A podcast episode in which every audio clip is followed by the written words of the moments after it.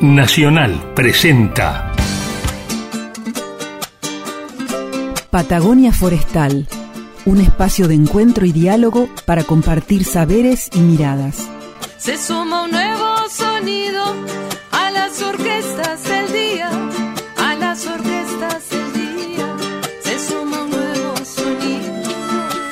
territorio de ideas y proyectos con visión de futuro. Patagonia Forestal, un programa del CIEFAP. Patagonia Forestal, un lugar para sentir la investigación, la innovación y el desarrollo. Aquí comienza Patagonia Forestal. Nos estaban esperando, seguro, Héctor. Por supuesto. Como todos los jueves aquí en Radio Nacional, para hablar un poco de ciencia, innovación, tecnología, desarrollo y un poco más. Buena música también, ¿no? Sí, de, de eso se trata también. No solo se vive de la ciencia, sino también del arte. Del arte, como decíamos la semana pasada. Bueno, y este programa comienza siempre con una historia de ciencia en la vida cotidiana que tiene Héctor para contarnos. A ver, ¿qué tendrá para compartir hoy? El título de la charla de hoy es ¿Tenés un amigo polímota? Ah, te quedaste con lo de polímota, Sí, te encantó esa vez. palabra. Sí, y da para varios programas. Varios oyentes se deben haber quedado pensando, porque vos dijiste, ¿y por qué no ser polímotas? A ver, ¿de qué estamos hablando? Bueno, antes que nada hay que aclarar que no se trata de un insulto. Bien, arrancamos bien. Habiendo aclarado eso, la palabra polímota es un sustantivo que significa persona con vastos o extensos conocimientos en diversas áreas. Por ejemplo, arte y ciencia. No es solo saber mucho, sino saber mucho de cosas distintas. Bien, Y etimológicamente viene del griego polímatos, que quiere decir el que sabe muchas cosas. Y en otras palabras sería un erudito de amplio espectro, para usar el- la, la jerga farmacéutica. Una persona que sabe de todo y en profundidad. Un sábelo todo, pero sin la connotación negativa que encierra esta palabra, que es uno que se la da de saber mucho. claro. Bien, y son personas básicamente multipotenciales que cuentan con diversos talentos y están siempre interesadas en adquirir conocimientos nuevos y tienen una capacidad innata para acercarse a distintas áreas del conocimiento. ¿Hay polímotas hoy? Bueno, vamos a llegar a eso. Polímota sería lo opuesto a especialización. En la actualidad estamos tendiendo a especializarnos, ¿no es cierto? Lo que sería prácticamente lo opuesto. Y vamos a los ejemplos que decías vos. En la antigua Grecia, allá por el siglo IV antes de Cristo, la mayoría de los filósofos de la antigüedad de una u otra manera eran polímotas. Aristóteles, por ejemplo, tenía grandes conocimientos de materias como lógica, poesía, metafísica, biología, política, ética y retórica. Opuestas totalmente. algunas. Opuestas totalmente. Un poquito más recientemente, en el Renacimiento, allá por el año 1500, apareció Leonardo da Vinci, que en cierta forma es el arquetipo del genio creador y un poco el que dio origen a esta palabra. Todos sabemos la gran cantidad de cosas que hacía Da Vinci, desde la pintura con la maravillosa Mona Lisa, que fue o es considerada la mejor pintura de, de la historia, la última cena. Escultura hizo una sola. Es interesante este tema porque eh, hay una escultura que se le otorga a él, la Virgen con el niño riendo se llama, pero que siempre se supuso que era obra de Antonio Rossellino y en las últimas décadas eh, aparentemente están descubriendo que era de Da Vinci. Mira, Pero bueno, él se destacó en ingeniería, dibujo, arquitectura, filosofía, poesía, pero además de eso, de alguna forma tuvo la visión de un montón de inventos de nuestra época, la bicicleta, el automóvil, el helicóptero, el paracaídas, incluso los trajes de buzo. Esos dibujos que él hacía de todos estos inventos están circulando por internet Sí. y uno los ha visto. En la era moderna, ya por el 1800, 1900, una persona que se podría considerar, que se considera polígo- polígota, polímota, perdón, es Thomas Jefferson, el presidente de un- del primer presidente de los Estados Unidos entre 1801 y 809, y que fue considerado de alguna manera el fundador del país, porque era realmente visionario y fue inventor, fundó la Universidad de Virgi- de Virginia, se dedicó a la horticultura, la arqueología, la música, además de hablar griego, latín y francés, y ser abogado de profesión. mira. Nada más ni nada menos. La pregunta que hiciste vos es la que Hoy. viene ahora. ¿Hay polímotas en la actualidad? ¿En Argentina? Bueno, yo cuando leí quién puede ser considerado polímota en estos días? Hice plop, como condorito. ¿Quién? David Bowie. ¿Y por qué? A ver qué habilidades tiene. Bueno, David Bowie, que el nombre verdadero era Robert Jones, podría ser un galenzo chubutense tranquilamente. Además de haber compuesto 300 canciones, cultivó géneros tan distintos como el jazz, rock, pop, música electrónica, y además fue pionero en el uso del diseño y la estética en los escenarios en que actuó en cuanto al maquillaje, vestuario, peinados, tocaba un montón de instrumentos y además era un excelente empresario. La tenía muy clara en lo que tenía que ver con la economía. Y para ir todavía más cerca nuestro, en Argentina en la actualidad, ¿tenemos algún polímota? Bueno, yo te voy a decir que eh, generalmente no se habla de polímotas hasta que se mueren, como pasa con el reconocimiento a los artistas. Claro. Bueno, pero yo yo vi algo que no sé si por ahí lo pondría como polímota. En la actualidad, en Tech TV, la señal televisiva del Ministerio Sí. de Ciencia, Tecnología e Innovación Productiva, para los que no saben, hay un programa sobre física que cuando lo vi me fascinó. El que está a cargo es eh, un físico tucumano que se llama Alberto Rojo. Ah, El programa se llama Mozo, hay un físico en mi sopa. Ese es el, el nombre. Y los episodios comienzan con una escena cotidiana y cuando los personajes se topan con, algún concepto sobre la física, aparece él y lo desarrolla con ejemplos reales y prácticos. Mi sorpresa fue cuando al fin del primer programa vi que agarró una guitarra y se puso a cantar. Te puedo asegurar que es uno de los mejores cantautores que he escuchado en los últimos es tiempos fantástico. y, y tengo la sensación, nunca lo pude comprobar, de que los temas son de él, porque jamás he escuchado los temas que él canta.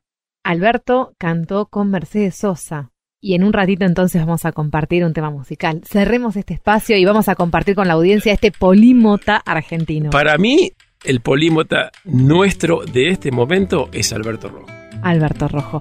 Entonces, ¿qué tal si escuchamos una canción de Alberto Rojo para comenzar este programa? Dale, buenísimo. Bienvenidos. Qué bonito, qué curioso, qué bonito. Que haya formas, mil estrellas, que haya un sol. Qué bonito, qué curioso, qué bonito. Que haya idiomas, mil maneras de decir amor.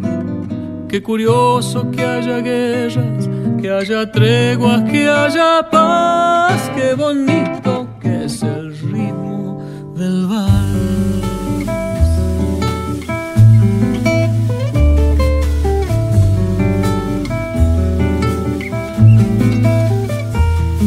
Qué bonito que es el viento en tu pelo. Qué curioso que haya cinco dedos la palabra amigo y que los colores sean como son. Qué bonita es la verdad en tu boca. Qué curioso que haya un principio y un final. Qué bonita que es la luz a la mañana. Ver las hojas, ver las ramas y saber que el mundo está reinventando sus antiguas maravillas. Nuevos llantos, nuevas risas y este valsecito más.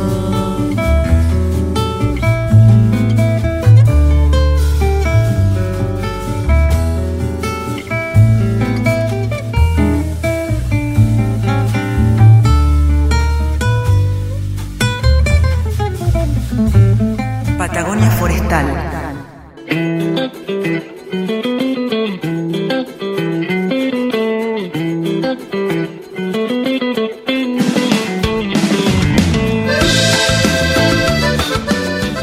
Esta tarde, Héctor, vamos a comenzar el programa compartiendo con la audiencia sobre las sextas jornadas forestales patagónicas. ¿Vos escuchaste alguna vez de las jornadas? Seguro que sí, porque sos forestal. Sí, sí, yo- yo- creo que la única que me perdí fue la primera que hubo. Pero Ah, después sí. estuve participando en las, en las siguientes. Un fiel partícipe de las jornadas forestales. Pero para la jornada de hoy, para la entrevista de hoy, vamos a entrevistar a Mario Pastorino, el expresidente del comité organizador, del comité técnico organizador. Así que, ¿quién mejor que eh, Mario para contarnos sobre esta edición? ¿Cómo estás, Mario? ¿Qué tal, Carla? Bueno, un gusto hablar con ustedes. ¿Qué tal, este, Héctor? Un gusto hablar también con vos. Y sí, así es. Ya estamos cada vez más cerca de esta nueva edición de las jornadas forestales patagónicas, que son un poco clásico del sector forestal de acá de, nuestra región. Bueno, un, clásico porque ahí se comparten novedades, avances, eh, con preguntas, me imagino que también se deben hacer y deben socializar, ¿no? Tal cual, sí, la, la idea es, es, muy amplia, digamos, está muy abarcativa, lo que queremos es, es juntar a todo el sector forestal, al sector académico, al sector científico, al sector de gestión, los gestores, a los alumnos, a los investigadores que están en su etapa de, posgrado, eh, y, también a la, a la gente que, que, vive en relación directa con el bosque, dentro del bosque o muy cercano al bosque. Y, y, bueno, y me estoy olvidando los, los, productores, digamos, ¿no? que también son un eslabón fundamental de este, de este sector forestal eh, que tenemos que abarcar con las, con las jornadas, ¿no? O sea, los productores en el nivel primario, en las plantaciones forestales, en el manejo del, bosque natural eh, y también a, los productores que están en la parte industrial, ¿no? En los aserraderos y, demás este, industrias relacionadas con el forestal. Sí, que a veces son los más difíciles de, conseguir que, participen por sus propias obligaciones y demás. Dentro de, digamos, los que somos técnicos, esto está dentro de nuestras atribuciones dentro de nuestros tiempos lógicos y esperables. En cambio, el productor no, no tiene en su agenda la jornada forestal normalmente. Tal cual, sí, es, es un desafío un poco esa, esa convocatoria, vos lo decís muy bien Héctor, este, el, el sector académico y investigadores es tienen, tienen esa gimnasia, digamos, de participación, de participar en encuentros, en reuniones científico-técnicas, entonces es más fácil convocarlos a los, a los productores, a la gente que está en el sector de producción de, sector forestal, es más difícil convocarlos, pero, pero creemos que vamos a lograrlos, ahí hemos, hemos, me parece, despertado el interés este, de ellos y esperamos poder este, concretarlo y que estén presentes también en este encuentro. Mario, a propósito de las eh, jornadas, eh, las próximas jornadas que se realizan del 30 de marzo al 1 de abril del 2022 en Bariloche, eh, su mm, título es, bueno, las sextas jornadas forestales patagónicas, el rol de los bosques en un mundo diferente. Contanos un poco acerca de esta premisa, ¿no? Que viene a traer este encuentro. Sí, ese fue un, el lema que, elegimos, también fue motivo de, debate, de discusión este, dentro del comité organizador, ¿no? Que el lema era el que nos convocaba y un poco lo que lo que surgió en esas charlas, en esas este, conversaciones, pensar que, el bosque tiene un rol para cumplir en un, en un, mundo que cada vez cambia más vertiginosamente, ¿no? Más, más rápidamente. Tenemos cambios en los sistemas productivos, en las relaciones sociales, en la forma de, interacción entre las, las personas y las, componentes del sistema productivo. Y, bueno, el, el, bosque tiene un rol, digamos, en este mundo diferente, uno o varios roles, digamos, ¿no? Tiene que ver con eh, la naturaleza, de, cuidar, digamos, este, nuestro ambiente natural, pero también de hacer aportes este, para la producción, para el desarrollo, la, la generación de, de empleos y de empresas, digamos, para el desarrollo de la producción económica, ¿no? Los ejes em, sobre los que van a poder presentar trabajos, son, digamos, las distintas experiencias, eh, contanos cuáles son, por favor. Sí, nos organizamos en cuatro ejes temáticos. Eh, que llamamos, eh, uno es, sociedad y gestión del territorio, la idea es que en ese, en ese eje concentrar los aportes del sector de está en gestión, digamos, en gestión de los bosques, tanto en, a nivel de las provincias, las direcciones de bosque, digamos, las secretarías de bosque de, cada una de las provincias de la Patagonia, pero también la gente que está en parques nacionales, en la gestión de los recursos forestales que están dentro de los parques nacionales. Eh, también esperamos convocar a, gente de, Nación, del Ministerio de Ambiente y del Ministerio de Agronomía, para que estén presentes dándonos su visión eh, y bueno, y un, poco la gente que está trabajando en, en, esa, en esa temática, ¿no? De la gestión del bosque, del territorio. Después un segundo eje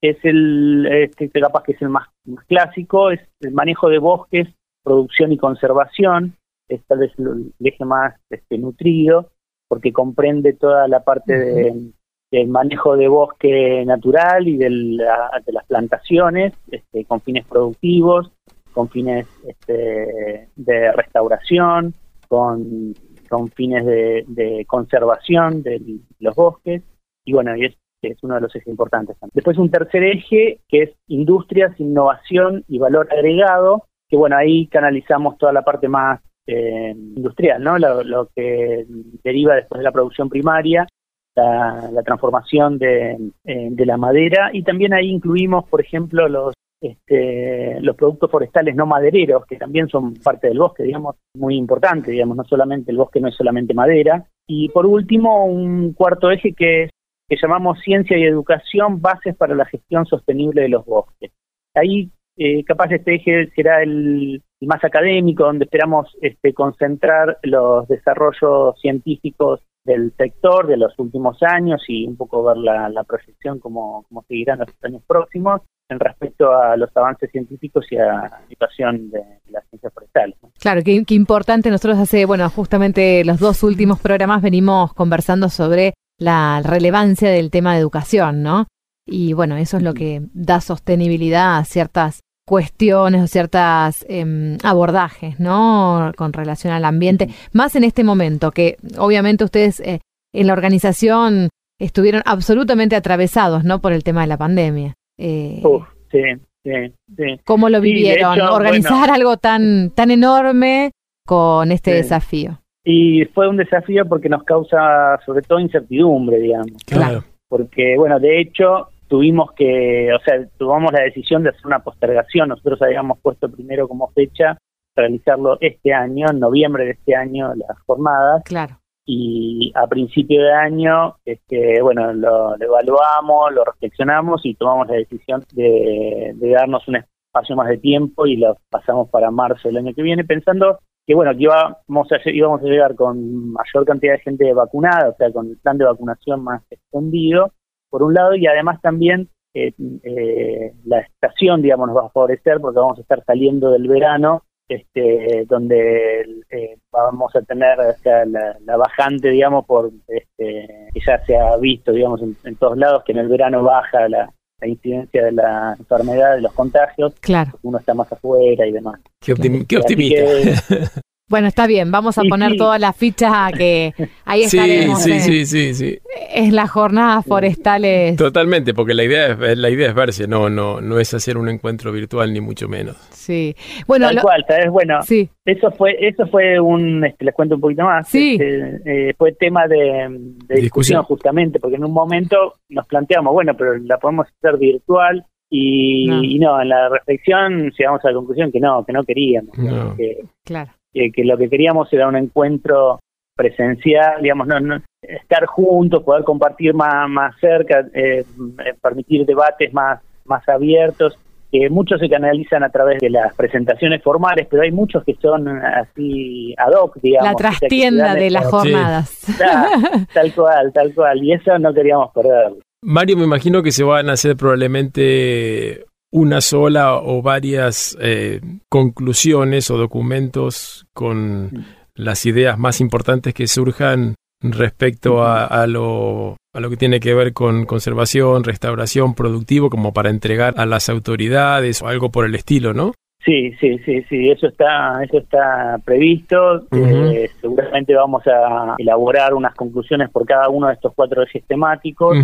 Y sí, serán este, después difundidos este, hacia los gestores y en general al, al público. ¿no? Sí, me parece bárbaro sí. porque no, no, este, nuestro sector no es, este, digamos, ese un poco el todavía estamos dentro de lo que son los sectores en vías de desarrollo de alguna manera dentro de lo que es el país y la Patagonia. Tal cual, sí, sí. A modo de adelanto para la audiencia, Patagonia Forestal, que bueno, mm, en su edición revista, tiene también una sorpresa para las jornadas forestales. Así que solamente no voy a adelantar mucho, pero tenemos ahí una perlita para condimentar un poco más esto de las jornadas. Mario, bueno, Sí. finalmente y para, para ir cerrando esta primera nota, porque seguramente vamos a ir compartiendo seguro. a lo largo del año y y también recordando a aquellos que se quieran inscribir.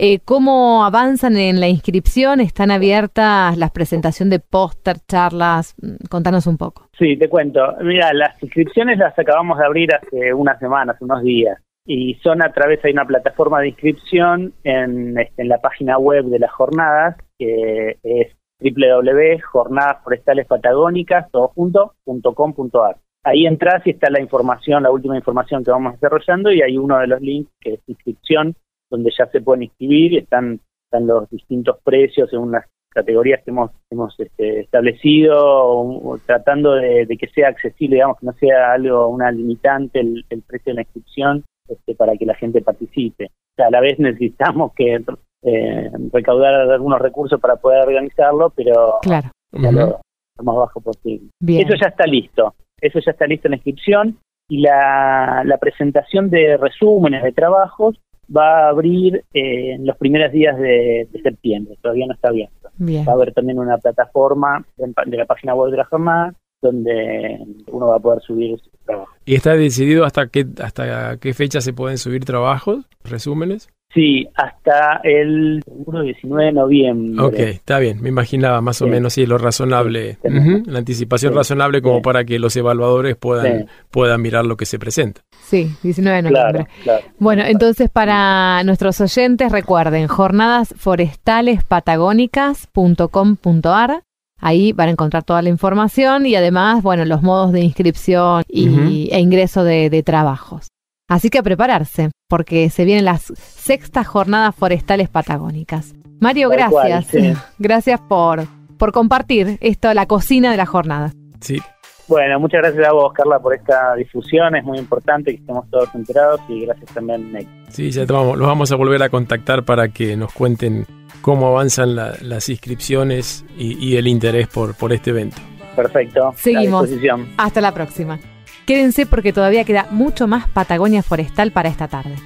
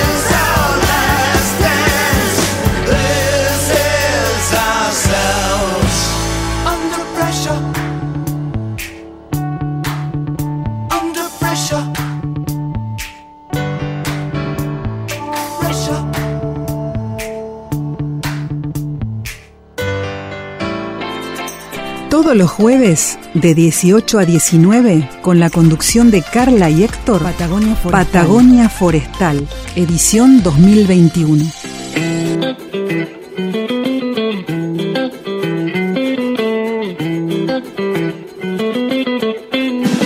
Como les anticipábamos, vamos a conversar con el doctor Mauro Carrasco. Él es secretario de Ciencia, Tecnología, Innovación Productiva y Cultura de la provincia de Chubut. Él es licenciado en Biología por la Universidad de la Patagonia San Juan Bosco y preside justamente la- el Consejo Directivo del CIEFAP. ¿Qué te parece, Héctor? Vamos a profundizar un poco en el accionar de la Secretaría en el marco de la institución. Sí, me parece fantástico y además está muy acorde con la introducción del programa de hoy, ya que al comienzo hablamos del término polímota y me da la sensación que la Secretaría va hacia, ese lado, porque hace un tiempito le agregaron la palabra cultura al nombre de la Secretaría. Así que mi primera pregunta es que por favor eh, me, me cuentes el porqué del agregado de la palabra, porque siempre hay, hay razones para cambiar el nombre de una institución.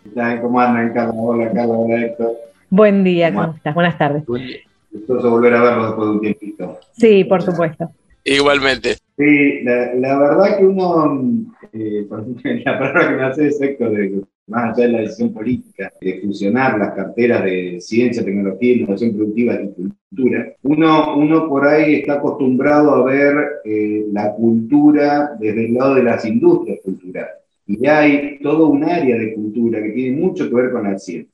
¿sí? pero muchísimo que ver. En el área también de cultura tenemos a cargo las bibliotecas provinciales, tenemos a cargo todo el histórico, los museos provinciales, o sea, hay todo un área, todos los registros de, investigación antropológica, arqueológica, todo eso pasa por otro área de cultura que generalmente no se visibiliza, y más allá de que eh, por ahí la, propaganda más grande que tienen las áreas culturales en Chubut son las fiestas populares y otros, otros activos que tiene la provincia, generalmente que son de carácter más turístico. Entonces, eh, hay, todo un área que trabaja más de manera silenciosa ¿sí? y que tiene relación totalmente directa con los científicos.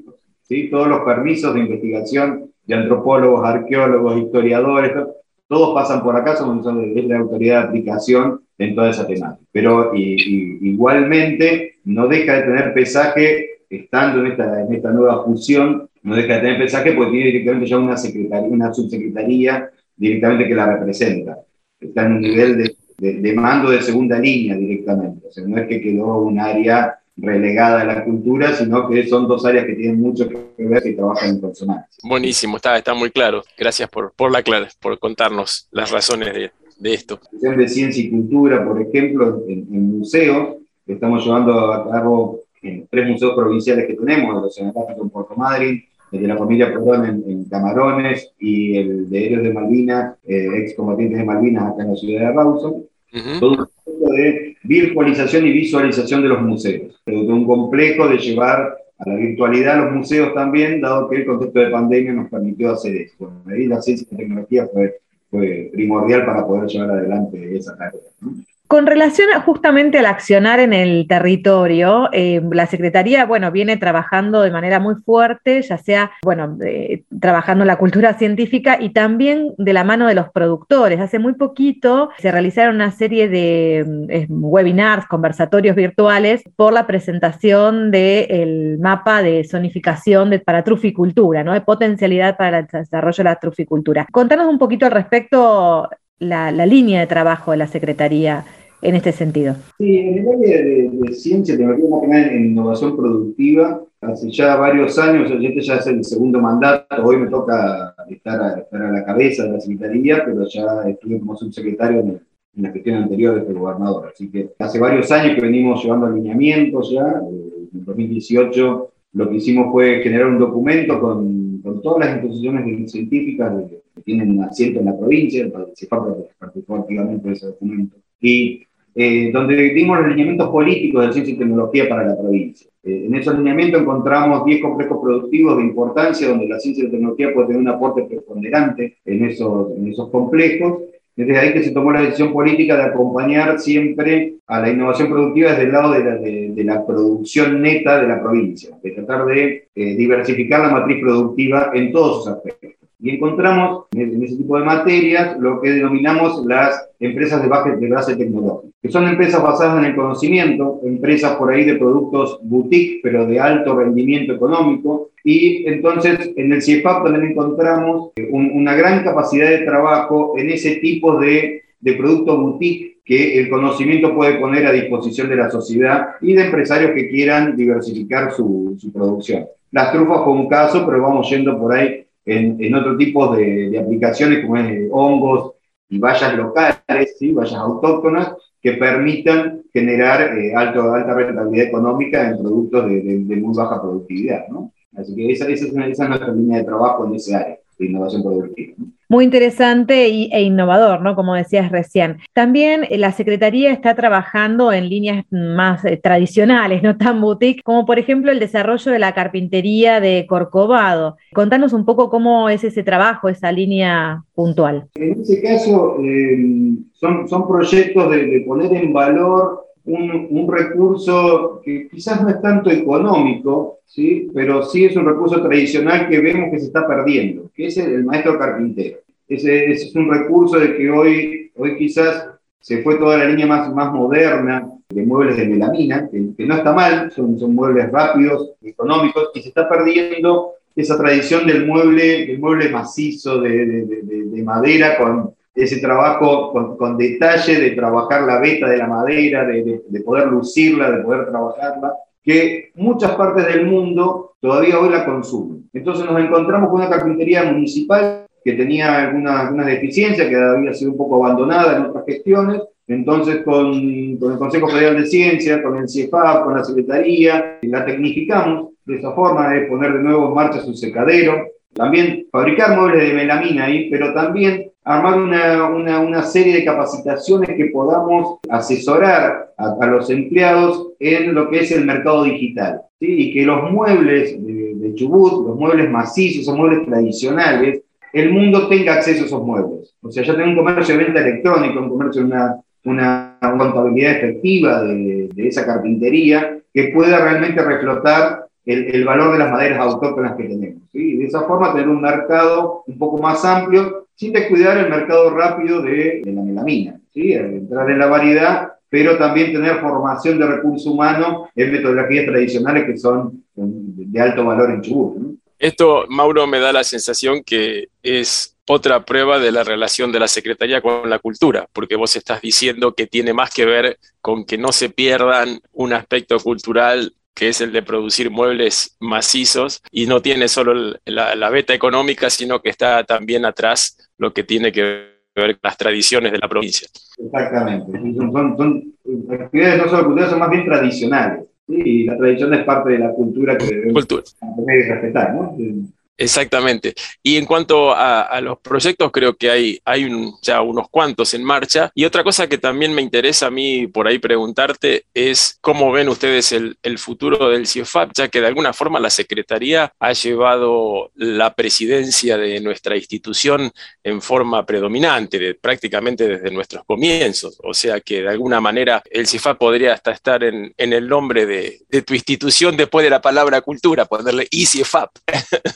La verdad es que eh, eh, quizás el impulso que le dimos a CIEFAP en esta última ges- gestión también tuvo que ver porque CIEFAP tradicionalmente, si bien lo presidió siempre la provincia de Chubut, ¿sí? eso por, por estatuto está, está determinado que una de las cinco provincias que lo integran, la que más aportes haga es la que lo preside, y Chubut justamente fue la que siempre aportó más, la que, la que estuvo siempre con- el CIEFAP. En el año 2017-2018 se tomó la, la decisión de que CIEFAP pasara a la órbita de la Secretaría de Ciencias, siempre estuvo dentro de la Secretaría de Bosque, en el área de producción. Y CIEFAP tiene por ahí una mirada muy particular que es, es la ciencia netamente aplicada a la producción. ¿sí? Eso es un concepto de transferencia, ya en el ADN del CIEFAP está, está la transferencia. Entonces, eso, eso fue muy, muy articulado con la Secretaría, en este concepto de Secretaría que tenemos nosotros hoy, en esta gestión de trabajar en la productividad. Entonces, yo, yo siempre me sentí muy cómodo en CIEFAP. Vengo del sector científico, ¿sí? tengo el doctorado en biología realizado en el CENPAT, o sea, vengo, vengo bien del área del CONICET, de las universidades. Entonces, encontré cierta comodidad también en, en presidir ese, en ese centro. La verdad que no es, no es un pesar presidirlo, sino que es un gusto. ¿sí? Realmente eh, el personal que tenemos ahí, tanto de la provincia, de CONICET, de todas las áreas de trabajo que hay ahí, uno lleva una problemática provincial y encuentra soluciones. Entonces, realmente es un gusto. Y, y- y que, como digo, se hayan enganchado, por llamar, en, en descubrir estos productos boutique y ponerlos en valor, es también una, una articulación muy, muy valiosa para llevar adelante. Eh, me siento muy cómodo, que con Nación nos sentimos muy cómodos. Es un ejemplo a nivel nacional de, un centro de investigaciones realmente federal. Si bien es patagónico, que en cualquier momento convencemos a La Pampa de que se sume y ya tenemos toda la Patagonia completa, si bien ya llevamos acciones con La Pampa, pero es, es un ejemplo de un instituto realmente federal. Porque no solo están las cinco provincias eh, que integran parte de la Patagonia, sino que hay que poner de acuerdo cinco gobiernos provinciales para, para esto. Sí. También tenemos otras nueve instituciones nacionales. No, no estamos hablando de la, la coordinación de eso. Fue un logro muy, muy importante y, y realmente es, es un directorio realmente federal. Sí, Sí, y somos cada uno, uno de los pocos entes interjurisdiccionales del país. Creo que Exacto. ahí somos dos o tres. Exacto. Y con- con relación a este trabajo interinstitucional, interjurisdiccional, y hablando de la federalización, el trabajo conjunto, ¿qué desafíos identificás, ¿no? De aquí en adelante, sobre todo, bueno, en este momento, este punto de inflexión que fue la pandemia y que creo que debe haber traído varias cuestiones, ¿no? Sobre la mesa a la hora de pensar la ciencia, la tecnología y la innovación. Sí, eh, puso- la, la verdad que la pandemia puso mucho sobre la mesa, pero también mostró mucho del potencial que tiene el sector científico. Eso realmente es un carácter innegable. Creo que, que el sector científico lo necesitaba, lo necesitábamos, ¿no? Somos parte del sector científico. Si uno está en gestión no quiere decir que investigar. Eh, realmente puso en valor mucho al, al sector.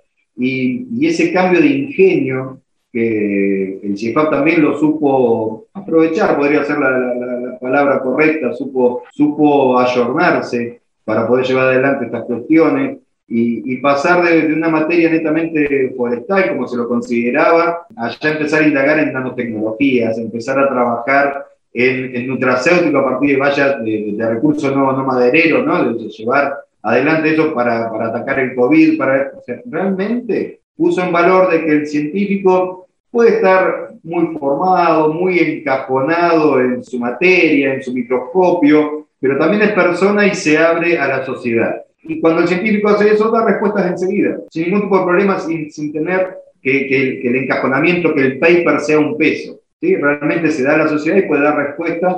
La sociedad pide respuestas simples, no pide grandes, grandes cuestiones, ¿sí? pero tenemos que acostumbrarnos a eso. Por ahí que, que como científicos estamos, estamos muy acostumbrados al, al paper que tiene que, llegar a todo el mundo y no estamos acostumbrados a dar una respuesta simple. Nos parece que es poco responderle a un vecino algo simple, de, de por qué circula el agua del río por ahí y no, no circula por allá iniciamos una cuenca hídrica. Sí, podemos hacer esa respuesta, esa es la respuesta que nos pide la sociedad. También atendamos al sector científico y publiquemos mundialmente. Pero que no nos dé vergüenza dar una respuesta sencilla, porque no todo el mundo lo sabe. Nosotros estamos muy inmersos en ese, en ese mundo de querer saber. Entonces, creo que con orgullo tenemos que dar, que tenemos que decir que nos resulte fácil darle una respuesta a la sociedad. Creo que no hay, hay que destrabar eso en el científico y va, y va todo tranquilamente.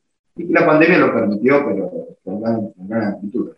Creo que empezamos la nota con, con la palabra polímota, enganchándola con, con el comienzo del programa, y ahora estamos volviendo al mismo punto en cuanto a lo multidimensional de, de la institución, los desafíos que, que nos proponemos en cuanto a, a ir desde lo científico muy sofisticado y elaborado al contacto con el productor y creo que ese es uno de los principales desafíos que como institución tenemos para, para el futuro como CIEFAP y es, es fantástico contar bueno, con el apoyo de, de la Secretaría, que es el organismo al cual, al cual pertenecemos y, y la idea es realmente darle, darle fuerte para el futuro. ¿Qué pensás, Mauro? Sí, totalmente de, acuerdo. Yo, la verdad, que siempre que estoy en contacto con Mateo, toda la semana por lo menos un, contacto con, con la institución, viendo cómo sigue todo. A pesar de que nos separan 600 kilómetros, trato de estar lo más presente posible.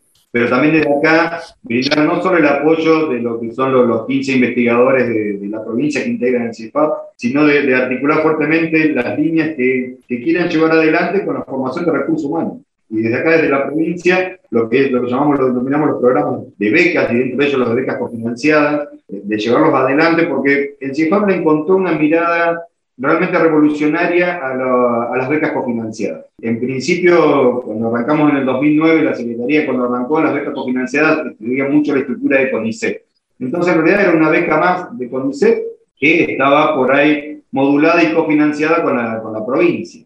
Eh, charlando mucho con CIEFAP, ellos encontraron una, una, una mirada muy, muy buena en decir, las becas cofinanciadas no son una beca de segunda, sino que son becas que cubren esos huecos que el CONICET no logra cu- cubrir porque son eh, eh, recurso humano muy preciso que quizás no aporta a la ciencia mundial, pero sí a la selección social. Entonces son becas realmente, como decimos, gourmet, podríamos decir, para resolver problemáticas puntuales y que realmente sorprenden. Entonces, siempre desde acá, la verdad que yo, como siempre digo, veo que vienen pedidos de beca de, de CIEFAP y más allá que tengo todo el análisis previo de las áreas de pertinencia, con los informes, de la relevancia, yo casi que lo firmo ciegamente cuando llega veo la palabra CIEFAP y firmo. Sin duda es una institución con mucho potencial y sobre todo, bueno, creatividad, ¿no? Arte y creatividad para hacer ciencia, que están muy ligados. Es algo que venimos hablando en los últimos programas. Bueno, muchas gracias por compartir esta tarde con nosotros. Gracias, Mauro.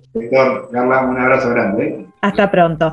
Estábamos Igualmente. conversando con el doctor Mauro Carrasco, secretario de Ciencia, Tecnología, Innovación Productiva y Cultura de la provincia de Chubut, y seguimos con el programa de esta manera. Quizá porque mi niñez sigue jugando en tu playa y escondido tras las cañas duerme mi primer amor. Llevo tu luz y tu olor por donde quiera que vaya.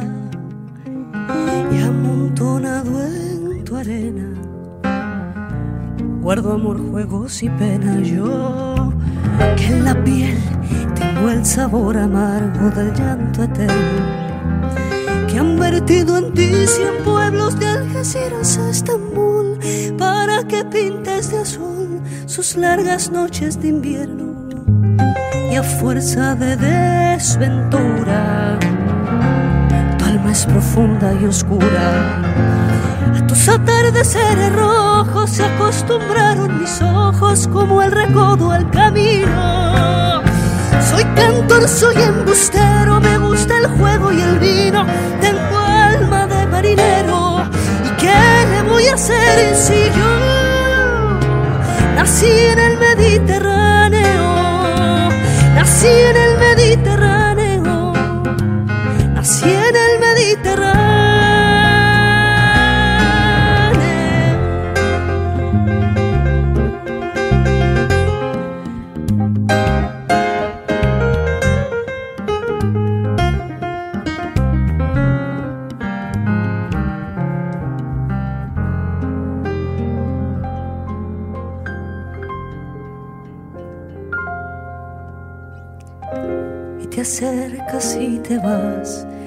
Después de besar mi aldea. Jugando con la marea, te vas pensando en volver. Eres como una mujer perfumadita de brea que se añora y que se quiere, que se conoce y se teme. Ay, si un día para mi mal viene a buscarme la parca. Empujada al mar mi barca con un levante otoñal y dejad que el temporal desguace sus alas blancas y a mí enterradme sin duelo entre la playa y el cielo.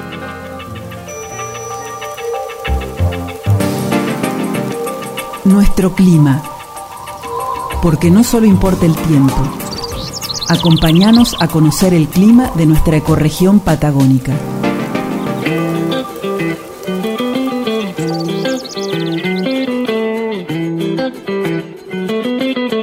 Seguimos con nuestro último bloque del programa, Héctor.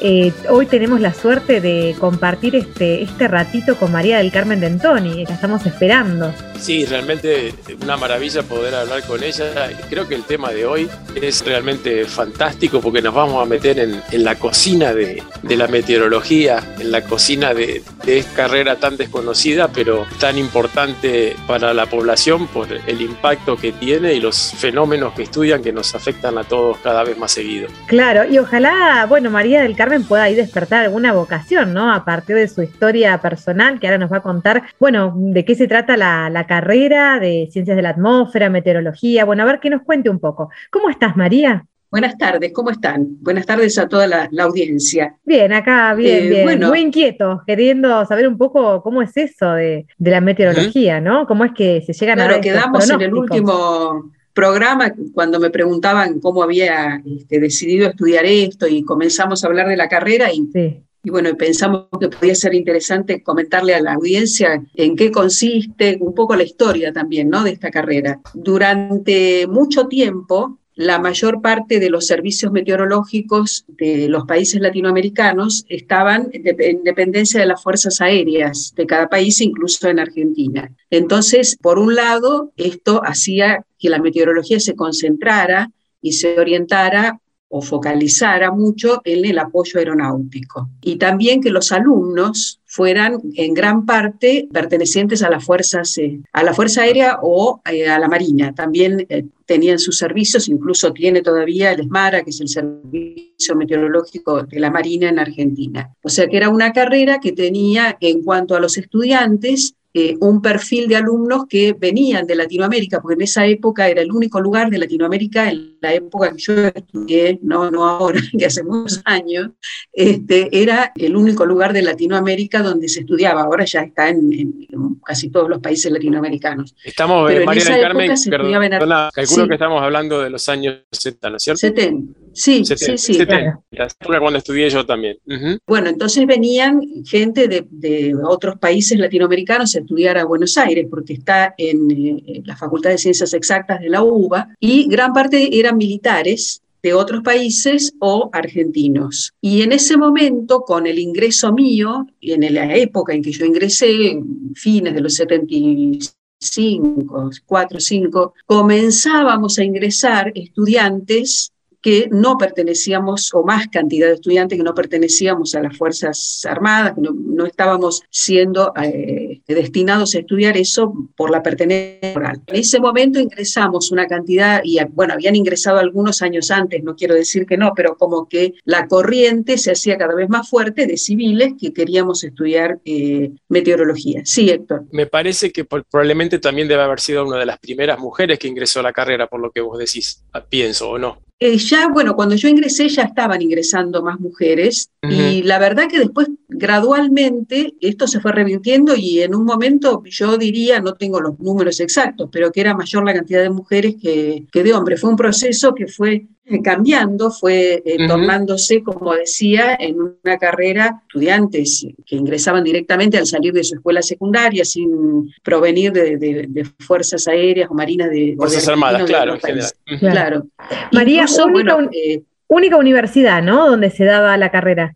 Era la única. Sí, en esa época sí, después en otros países, después se inició en Argentina hace pocos años una carrera en la Universidad de La Plata que desconozco si continúa. Realmente no sé si, Ajá. si continúa abierta. La verdad es que no, no lo conozco, pero en aquella época era Era la única. en, sí, en- en Argentina y Latinoamérica. tenía- en realidad no recuerdo si Chile ya la tenía o, o la inició en ese momento. Ahí tengo alguna, algunas dudas, pero y México creo que tenía también. No estoy Mar- segura. María, y en ese cambio, ¿no? Ese cambio donde, bueno, mm, los civiles, como decías vos, eh, ingresaban en la carrera, ¿hubo también un cambio de paradigma, un cambio de enfoque en... Sí, en claro, porque bueno, por otra parte, la carrera requiere una fuerte base físico-matemática. Eh, y en la, en la época que yo estudié era casi puramente físico-matemática, o sea, no solamente las materias básicas, sino que después se continuaba casi exclusivamente con una cantidad de materias necesarias, pero todas materias como dinámica de fluidos, mecánica de fluidos, física de nubes, que nos mantenían en, ¿cómo les puedo decir?, en, eh, en una cuestión un poco abstracta y con poco contacto con, con el mundo real, vamos a decir. Entonces, este, eso hacía que, que, la carrera y posteriormente la, los que desempeñábamos funciones en esa carrera estábamos como un poco aislados de las necesidades de la gente o inclusive de poder manejar un lenguaje más familiar para que las ciencias meteorológicas se acercaran más a la población, que en realidad lo necesitan porque es algo que afecta a las actividades cotidianas. Con este cambio gradual, en el que fue cambiando el perfil de alumnos, también el perfil de docentes, eh, se fue formando gente con eh, un sentido práctico, digamos, más desarrollado, y lo podemos ver ahora con este, una cantidad de, de, egresados más jóvenes que están haciendo difusión, que están en la radio, que están en la televisión, y que ponen a la meteorología en un plano en el que la hace más interesante y más palpable a la comunidad, lo que me parece sumamente valioso. Claro. Sí, de, de hecho hay hasta programas en la televisión ahora entre los más vistos que tienen que ver con fenómenos meteorológicos, etcétera, etcétera. Claro, hasta, esto hace hasta, que... Hasta, hasta, apareció nuestro amigo Marcusi, que es el, el más, el más famoso de, de, la, de las personas, justamente hablando de, de, estos temas, ¿no? De, bueno, sí, claro, de... esto hace que, que, la, que se pueda este, percibir mejor la necesidad y que las ciencias meteorológicas, la carrera ahora se llama Ciencias de la Atmósfera, eh, se vayan insertando gradualmente e interactuando con otras disciplinas. Claro, ¿no? Y entender esta, esto sumamente rico y sumamente útil del tiempo y del clima, ¿no? También empezar como a hablar en esa, esas dimensiones, ¿no? María también es famosa, está con nosotros y nos habla del clima, ah, así como Marcucci habla del tiempo. Sí, pero Mar Marcucci es, como se llama, el mediático. La que sabe que... acá es María del Carmen. No, Mar Marcuse es un excelente pronosticador, excelentísimo pronosticador. Así que, no, no, sí, es, es, es, es, es un amigo, el pelado es un amigo, así que. Eh, pero él y, y, compañeros de él, de, de, su generación, digamos, están haciendo, yo creo que un trabajo muy, muy rico en ese sentido, uh -huh. porque lo que no quiere decir que no haya otro grupo de profesionales que tenga que mantenerse en otros tipos de trabajo que tal vez la gente no conoce tanto, pero que son necesarios. Mucha gente que está en CONICET, bueno, la gente de, del servicio meteorológico, por supuesto, que hacen su trabajo silenciosamente y bueno, proveen información todo el tiempo y bueno, también el servicio meteorológico es consultado y también se está comunicando más con la, comunidad. Pero parece, parece que hay una contradicción en esto, María del Carmen, porque por lo que habíamos charlado en su momento, la facultad y, los alumnos de ciencias de la atmósfera no sobran, no es que tienen que, que, hacer una preselección porque quieren entrar 600 chicos por año. ¿Cómo, ¿Cómo está la cosa con la carrera? No, bueno, la carrera en un momento tuvo una crisis muy profunda hace unos años, la creería era unos 5 o 6 años, no, no, recuerdo bien, en la que prácticamente no había ingresantes. Eh, tal es así que en un momento tuvimos oportunidad de contratar un, pronosticador más para el Servicio Nacional de Manejo de Fuego, cuando yo trabajaba todavía en el servicio, y no encontrábamos a quién contratar, porque no había eh, prácticamente egresados. Y los que habían egresado ya habían sido captados o por la, el Servicio Meteorológico, CONICET, la universidad. Bueno, era una crisis bastante importante y entonces comenzaron a haber becas, que desconozco si continúan, pero creería que sí, para alumnos que quisieran ir a Buenos Aires a estudiar. Por becas donde probablemente les, cubrían buena parte de los gastos de la carrera. les imagino. cubrían buena parte de los gastos e incluso les aceptaban, eh, lo cual también fue una apertura de la carrera, haber cursado algunas materias de física o matemáticas en otras universidades. Mira qué bien. Entonces podríamos. O sea que en la época hacer... que yo ingresé era absolutamente inaceptable. Había claro. que hacer todo en exactas. Mm. María, ¿y ahora cómo está el balance de ingresantes y de, de egresos de la carrera? ¿Cuál es la situación? Mira, eh, realmente yo ahora no estoy tan en, tanto, en claro. contacto, claro. pero creería que ah, están ingresando algunos chicos más. El tema entonces eh, sería... Acá hay otro de... egresado también en Esquel, que meteorólogo, así que es como una multitud de meteorólogos para la cantidad. Este, hay otra pronosticadora también del servicio meteorológico acá, está bueno la gente del aeropuerto, por supuesto, pero es como una multitud de, de profesionales dedicados a la, a la meteorología en, en, esta ciudad. O sea que, que Marcusi es solo la punta del iceberg en este caso. Pero bueno, entonces sí. tenemos la suerte de ser una de las ciudades que por su tamaño tiene más proporción de meteorólogos de alguna manera. El polo de la meteorología, podemos decir. con lo de la meteorología, hay, sí, hay otros lugares eh, que, que también hay, en Bahía Blanca, en Mendoza, pero en realidad es raro porque somos tan pocos y la mayor parte se concentra en Buenos Aires. Sí, entonces podríamos hacer por ahí un llamado a los chicos que nos están escuchando, a aquellos que les llama la atención todo lo que tiene que ver con la meteorología, que, que averigüen y, y- y vean las posibilidades de estudiar esta carrera, que es muy, muy poco conocida entre, entre la juventud. Sí, yo creo que va a tener un mercado laboral cada vez más grande porque al conocerse el impacto y la interacción con otras disciplinas, los servicios de profesionales de la meteorología son más requeridos. Claro, empieza a tener más interacción, más lazo con las otras disciplinas.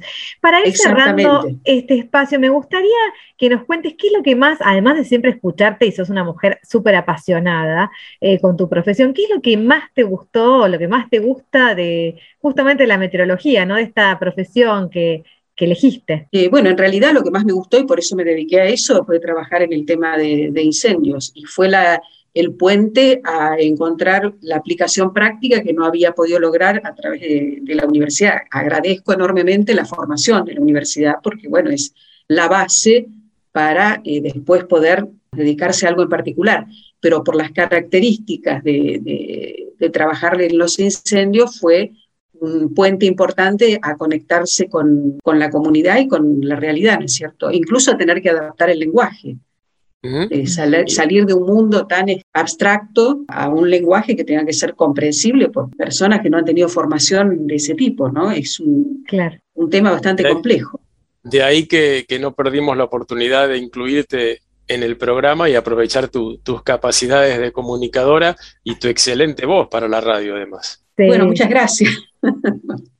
Bueno, Ma. Ma María es una gran comunicadora, de hecho en estos días está dando eh, una, capacitaciones en coordinación conjunta, justamente con Marcucci y con la CONAF, ¿no es cierto? En Chile están interactuando. En, en realidad no es con la CONAF, es con bueno, una fundación, fundación. Con la Fundación Contrafuegos de, de Chile. Ahí está. Y bueno, así que es una gran comunicadora María y además articuladora, ¿no? De, de bueno, yo le, les agradezco mucho este, estos comentarios y bueno, la verdad que es un gusto estar en el, en el programa. Bueno, María, esto recién y empieza. esperemos ¿eh? que algunos, algunos de los chicos que estén escuchando se entusiasmen y, y, tengamos más profesionales del tema. Por supuesto, sí, ojalá. Por supuesto. María, como te decía, esto recién empieza. Te esperamos aquí en próximos programas para seguir hablando de meteorología, el clima y, bueno, muchas cosas. ¿no? Bueno, muchas gracias. Nos este, encontramos en, en, el próximo programa. En, en, sí, sí, en un par de semanas. En un nos, par de semanas. Nos encontramos. Nos volvemos a escuchar. Un gran abrazo. Hasta la próxima, María. Hasta la próxima.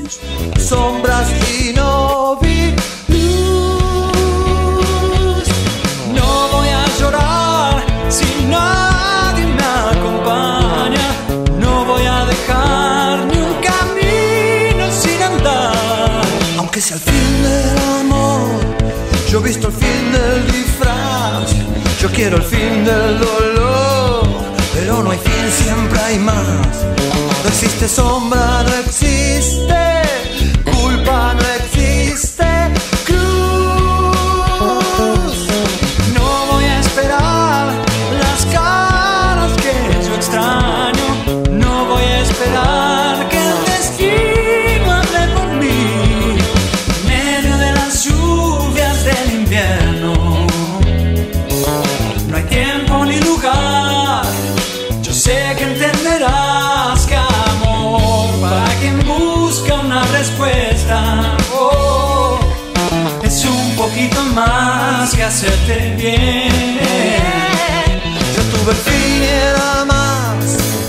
tuve más y era el fin. Yo tuve el mundo a mis pies y no era nada sin ti. Crucé la línea final por tu amor, tan fuerte como lo y así nos vamos, Héctor. Ya llegó el final de este programa, por esta vez, por este jueves. Sí, con un programa mixto. No porque tenga cebolla, sino porque mezclamos mucha ciencia con arte. Totalmente. ¿Cómo nos está gustando esto, eh? Así que cada vez nos damos cuenta que la ciencia y la tecnología están por todos lados. Exactamente, y no son contradictorias ni mucho menos. Para nada. Quédense porque todavía queda mucho Patagonia Forestal 2021 para compartir. Los esperamos. Hasta el próximo jueves. Seguinos en nuestras redes sociales y escucha los podcasts de los programas. Patagonia Forestal. Yo tuve el mundo a mis pies y no era nada sin ti. Seremos salvos por nuestra